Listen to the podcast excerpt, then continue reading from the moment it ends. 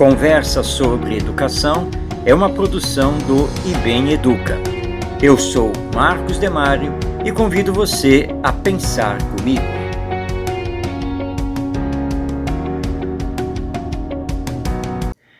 A vida de um ser humano pode ser qualificada num determinado valor financeiro? Em outras palavras, podemos afirmar que a vida de uma pessoa vale tantos reais enquanto a vida de outra pessoa vale outros tantos reais?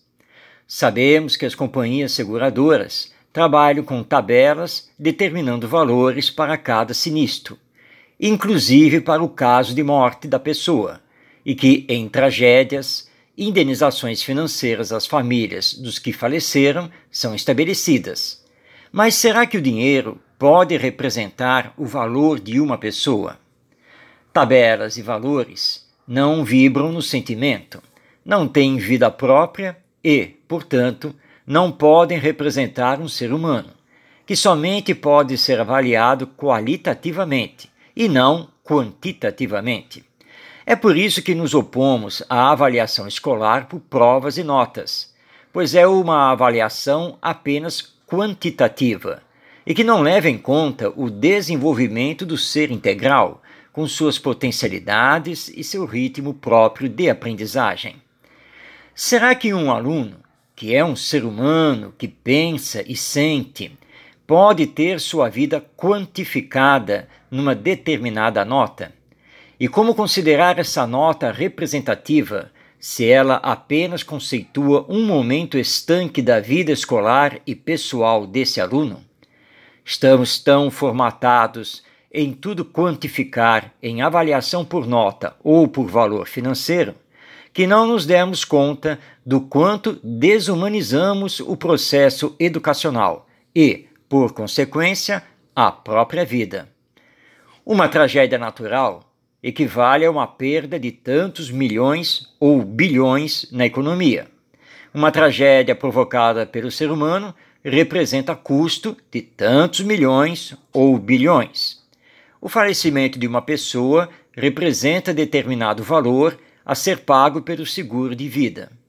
Passar ou não de ano na escola depende de uma nota média pré-estabelecida, a qual se alcança através de exames em provas que avaliam a memorização de conhecimentos. Essas provas não levam em conta a pessoa humana do aluno. Um jovem sai da escola diplomado apto a ingressar no ensino superior numa universidade, muitas vezes sendo analfabeto funcional. E quando voltamos nosso olhar para a área comportamental atitudinal, vemos um jovem indolente, egoísta, não cooperativo, que não sabe pensar por conta própria, violento, pois isso não foi trabalhado durante a educação básica embora ele tenha passado pela escola e cursado a educação infantil, o ensino fundamental e o ensino médio. Que avaliações do seu desenvolvimento foram feitas? Provavelmente colou nas provas e se pendurou nos colegas nos trabalhos em grupo. Que cidadão ele será? Que profissional teremos no mercado de trabalho? É urgente a necessidade de humanizar a educação e a escola levando em conta o real progresso do educando, sua participação ativa no processo de aprendizagem, sua aquisição de autonomia, assumindo as correspondentes responsabilidades. A avaliação que não leva em conta valores e virtudes, comportamentos e atitudes não é avaliação. Afinal, quanto vale a vida de um ser humano? Um número ou um conceito podem dar resposta satisfatória? Está na hora de pensarmos com profundidade sobre essas questões tão importantes, pois disso depende o rumo da humanidade.